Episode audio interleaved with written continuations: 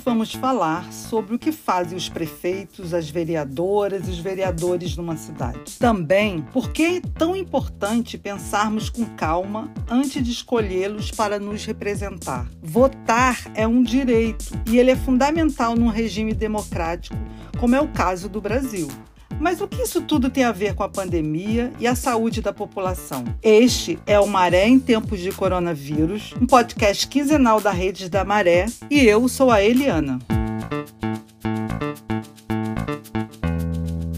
No próximo domingo, dia 15 de novembro, teremos mais uma eleição municipal para eleger uma ou um prefeito, algumas vereadoras ou vereadores. Para prefeito, o voto tem dois números,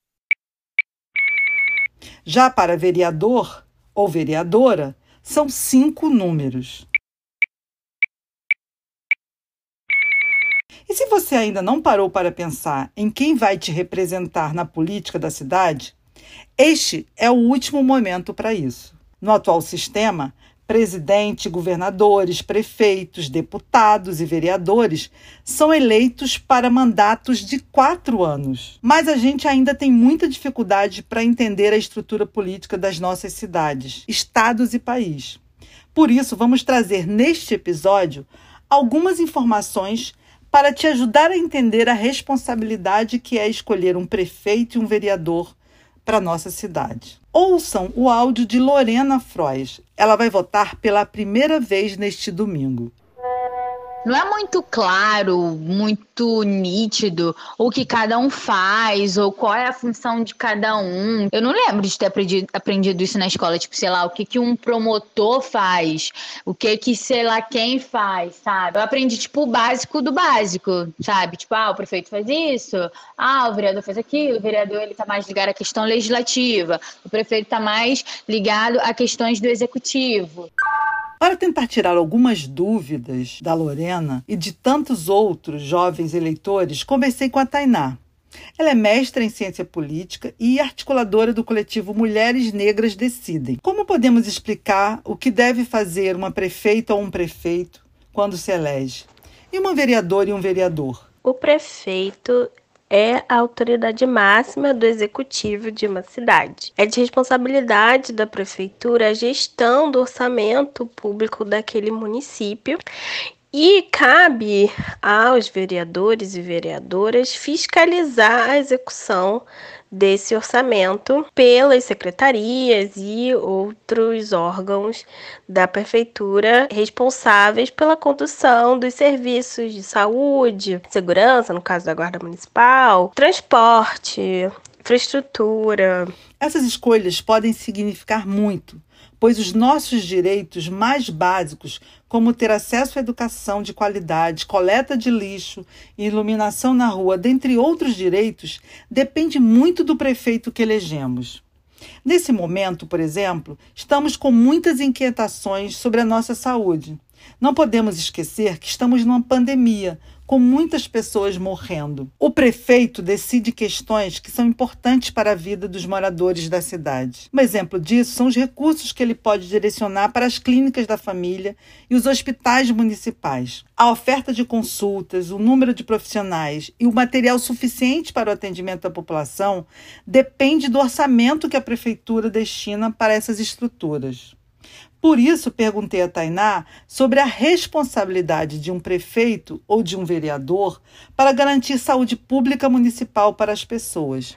Escuta só. As prefeituras, elas têm a responsabilidade de um, oferecer serviços de atendimento de saúde básica, né? Saúde da família, saúde preventiva. Já a, os vereadores e vereadoras têm a obrigação de verificar se aquele serviço está sendo prestado da forma correta, né? Se todos os fornecedores e terceirizados que foram contratados para a prestação daquele serviço de saúde estão cumprindo com os contratos e as contas estão sendo executadas da maneira correta, né? No parte importante do trabalho do vereador e da vereadora verificar se o executivo, né, no caso o prefeito, está dispensando esses recursos uh, da maneira que eles foram planejados e estruturados. Votar é um direito que não podemos abrir mão. É o momento de expressarmos o que desejamos para a nossa cidade. Por isso, é fundamental pesquisar a história dos candidatos ou candidatas.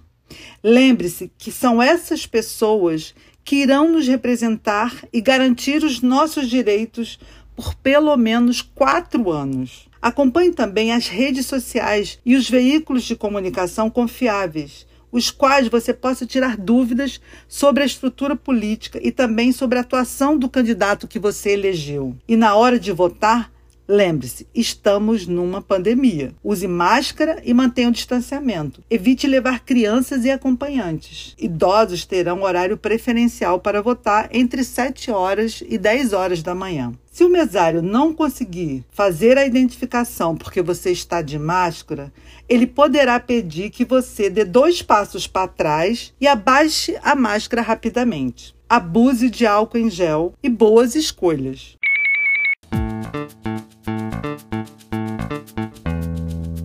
Para fechar, vamos falar sobre os números atualizados do coronavírus. No mundo, mais de 51 milhões de pessoas já foram infectadas pelo coronavírus. O Brasil é o terceiro país no número de casos e o segundo no número de mortos pelo vírus. Estamos chegando ao número de 6 milhões de casos e 162 mil mortes. O estado do Rio de Janeiro tem 311 mil casos e 20.600 mortes.